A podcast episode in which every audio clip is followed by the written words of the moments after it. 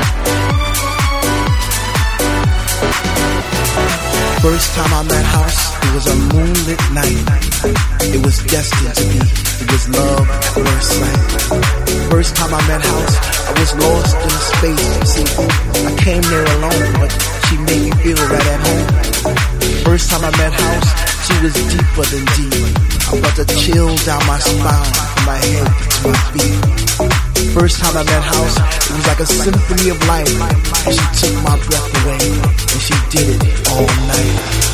First time I met House, she didn't even know my name, but she was my doctor love, and she cured my every pain. First time I met House, I knew our love would last forever because that night she blew my mind. It was a sign from the divine.